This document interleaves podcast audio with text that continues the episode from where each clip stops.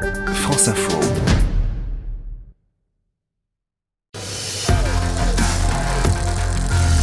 Le tour de Jean-François Bernard, l'œil de notre consultant. Bonsoir Jean-François. Bonsoir. On commence par le vainqueur du jour, le Belge Thomas de Rent, son deuxième succès euh, sur la grande boucle, avec une victoire spectaculaire, une victoire en costaud.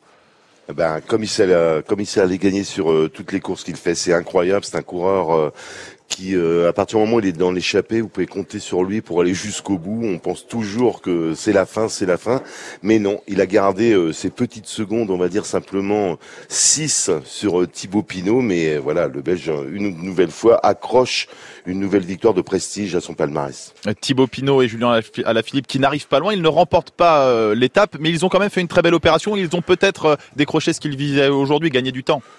Oui, je pense que c'est un coup de force des deux Français, hein, que ce soit bien entendu euh, à la Philippe pour la reconquête de ce maillot jaune qu'il avait perdu avec les bonifications, qu'il reprend aussi un peu de la même façon, et puis surtout Thibaut Pinot qui se replace, euh, qui continue à se placer, on va dire, dans le jeu pour le podium, et peut-être plus euh, par la suite, puisque je pense qu'il a aussi la victoire euh, en tête, et il se comporte comme un patron, comme on n'a jamais vu ça.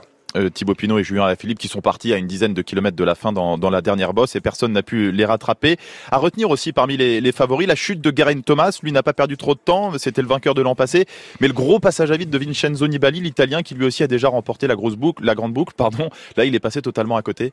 Oui, Geraint Thomas en fait euh, a chuté pas seulement tout seul avec toute Mm. son équipe. Hein, ils sont dû tomber, je crois, à trois ou quatre coureurs. C'est Moscone en fait, euh, l'Italien de l'équipe Ineos qui a cassé son vélo en deux. On l'a vu euh, sur les images et euh, qui est rentré quand même sans aucun problème pour Thomas. Et euh, pour Nibali, je pense que le Tour d'Italie euh, se fait ressentir, on va Mm. dire, dans ce Tour de France, ce qui est un peu logique de toute façon. Maintenant, il lui restera bien entendu les étapes pour le coureur euh, italien. Eh bien, on suivra tout ça euh, avec vous grâce à votre expertise, Jean-François Bernard. Merci beaucoup.